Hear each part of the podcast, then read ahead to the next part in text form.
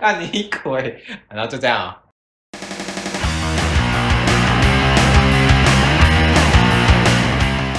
大家好，我们是三个傻逼，我是主任诺。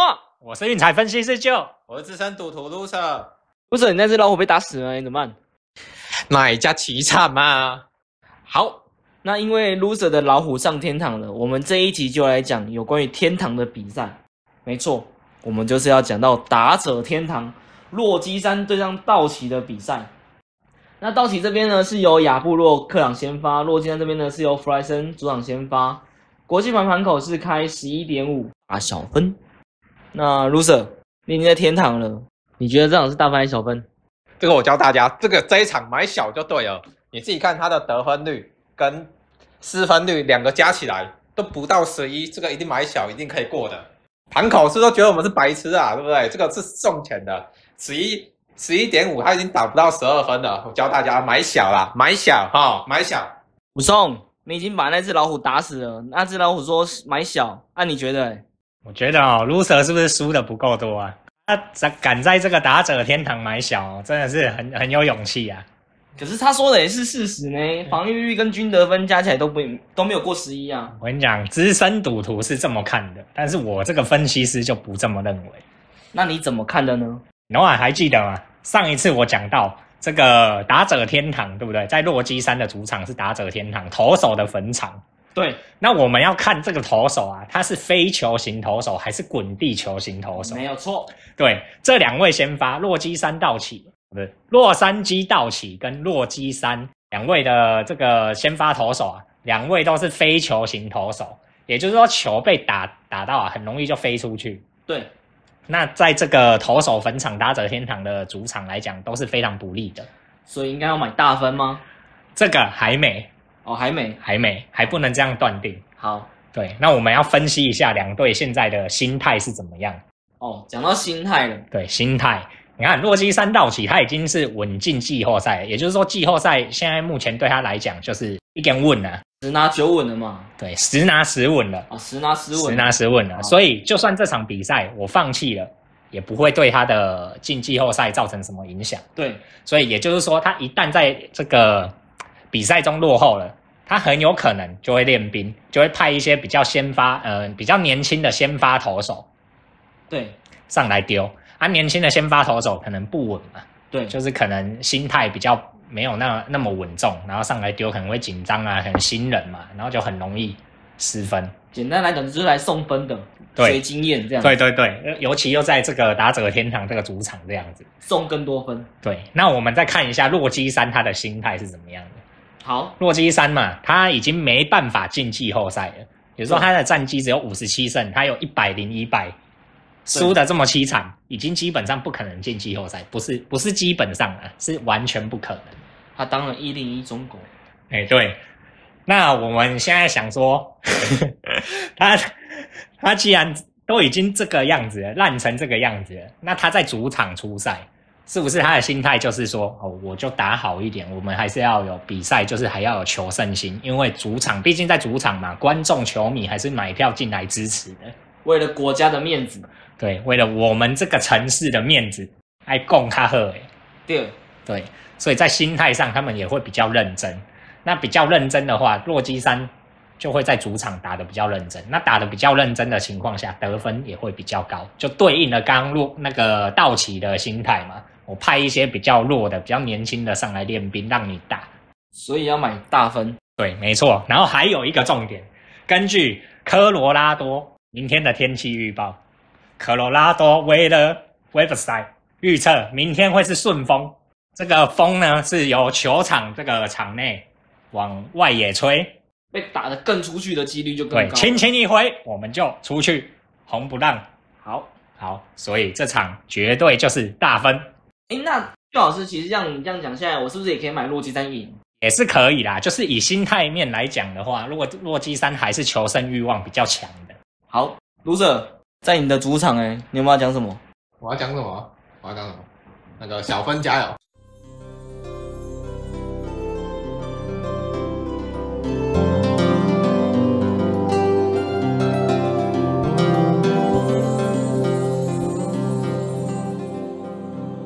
欢迎回到三个傻逼，我是主持人 Noah。今天我要来分享乌鸦的故事。大家还记得乌鸦吗？就是之前我们提到的百人斩之六九大魔王。对，我们今天就是要来分享他的故事。话说前年年底跨年的那一天，乌鸦跟他的女朋友 Wendy 还有一对情侣 A 男跟 A 女去了南投的日式汤屋，去玩了两天一夜。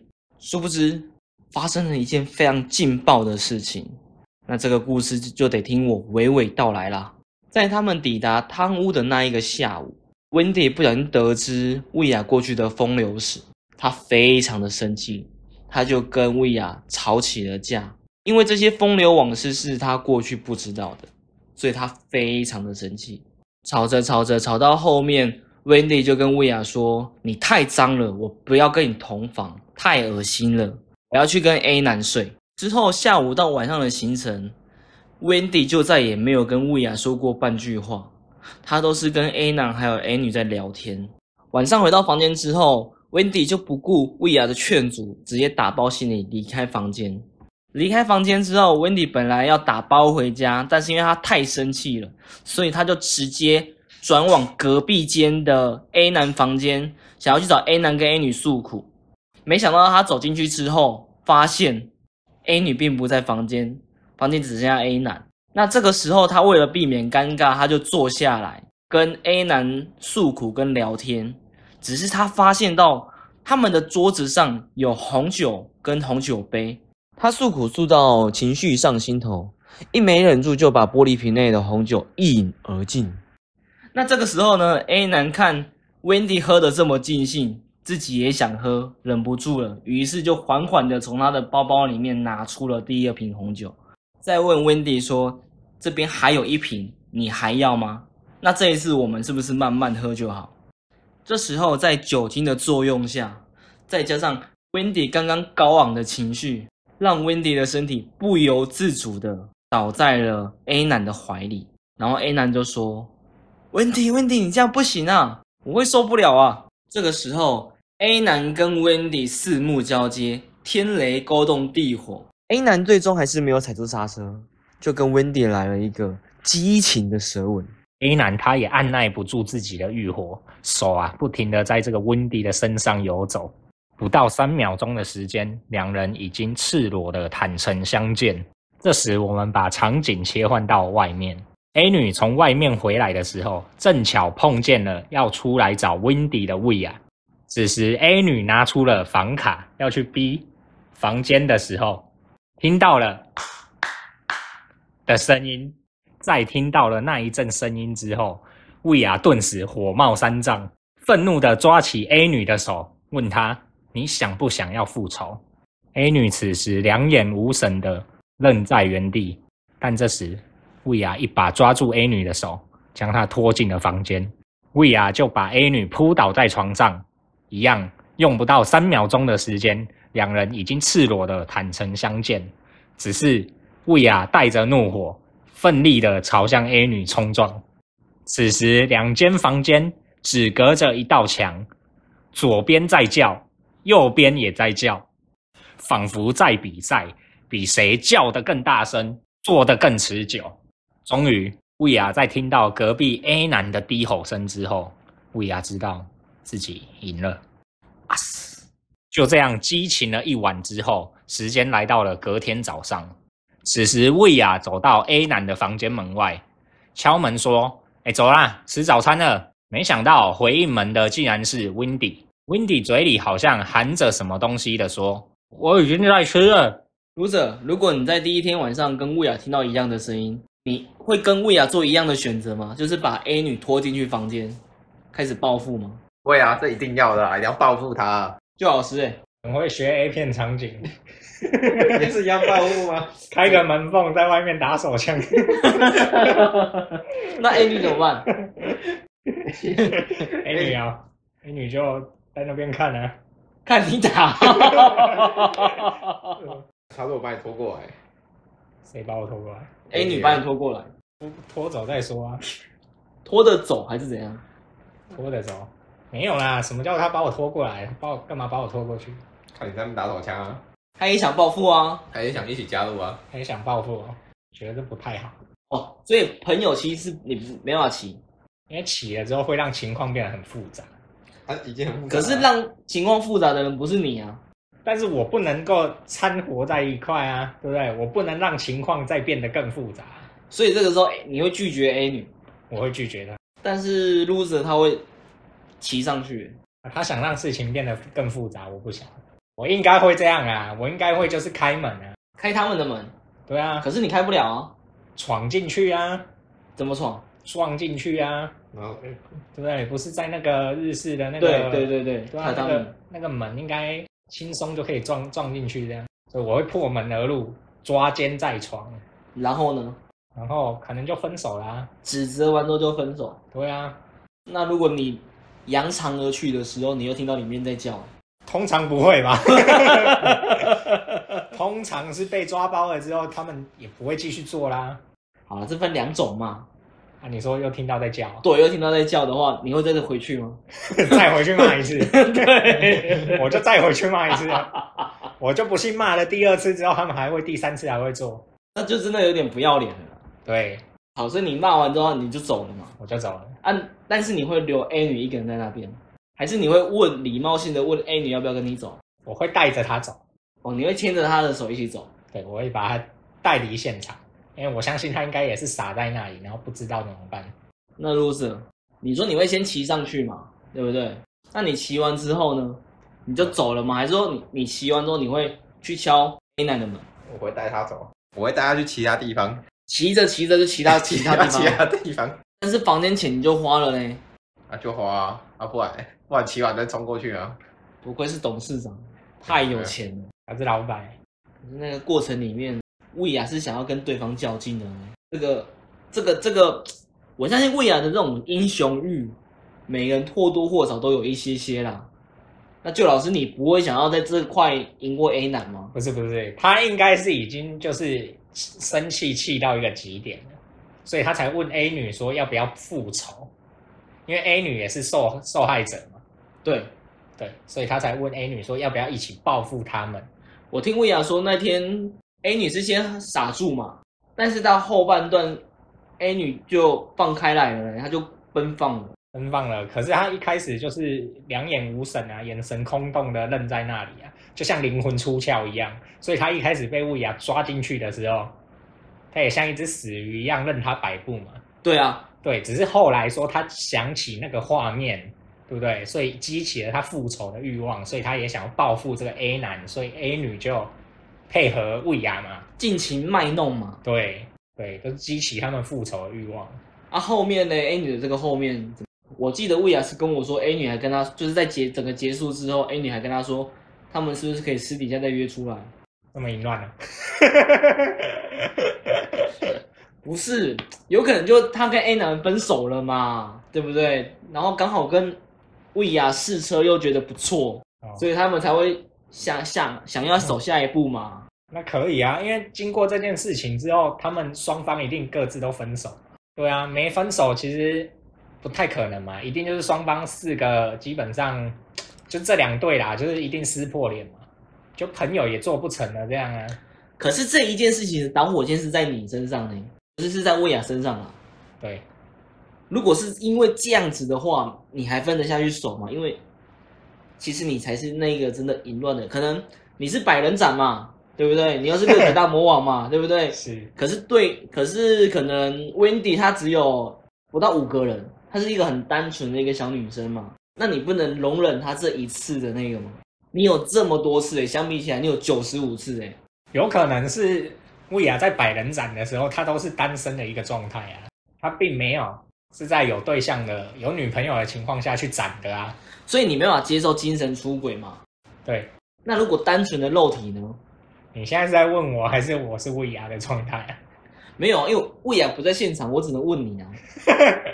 没有，我指的是说你是要我把把我自己当成我是魏雅这个角色，还是说你在问我，你当成魏雅这个角色我当成魏雅嘛？所以我是以魏雅的心态来揣摩你问的问题嘛。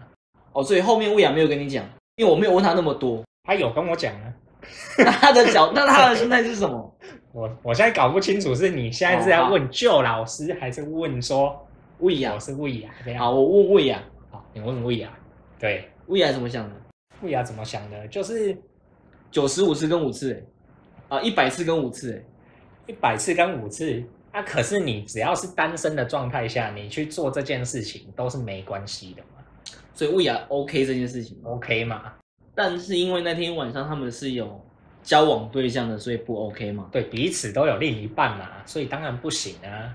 那就老师你也是这个持方吗？我的话，他就只是图个肉体就结束了，一天就结束了。除了肉体，其实精神还是没出轨嘛，哎，对，没有错，精神没出轨。那就没问题的嘛。卢 Sir 嘞，梁精神有没有出轨啊？如果是你的话，嗯就是跟你在一起的另外一半，他精神没出轨，但他就是想要图个肉体，你 OK 吗？他如果 OK，我也 OK 啊。但你不可以是哦，吧，那我不行啊，那不行啊。你要对等嘛，对不对？对啊，所以他可以，你可以。对啊，如果他他没有想要这样，那我也不会这样啊。不对，我觉得你他没有这样，你还是会想没要有这没有 样。没有，不对不对不你对，这样不行，你这样在扰乱视听呐、没有哇啊，是他可我要以。替天行他道。如果可以接受这种关系，那我也可以；他如果他就不行，那我也不行山顶洞人可以，啊。你可以。嗯那时候是我们双方都没有， 都是没有对象的，好不好？周老师，你不要再让我想起那张照片。对啊，你为什么要再提起呢？ 好，我我意识到我说错话。你你上次不是道歉了，这一次要再道一次吗？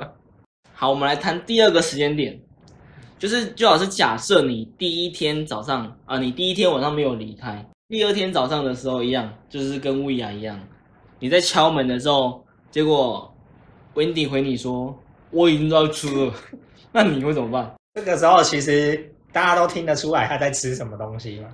想象的出来啦，但不知道是真是不是真的吃嘛？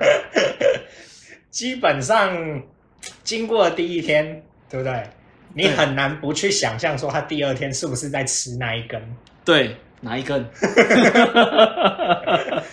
这种时候你还是有两个选择嘛。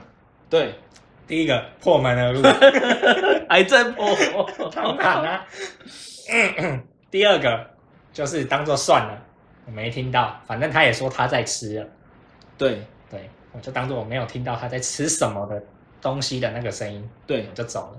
你会回房间让 A 女吃吗？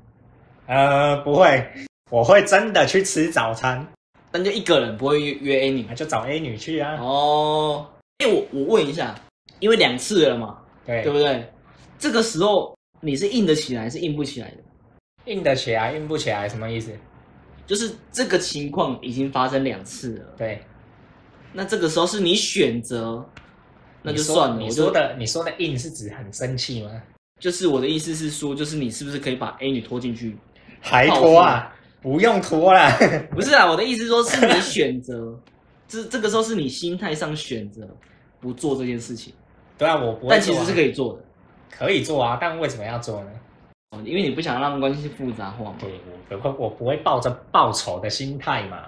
卢 Sir 嘞，没啦，没有这一趴啦。前一天我都把他带走了啊、热烈欢迎观众投稿，分享你们不为人知的秘密。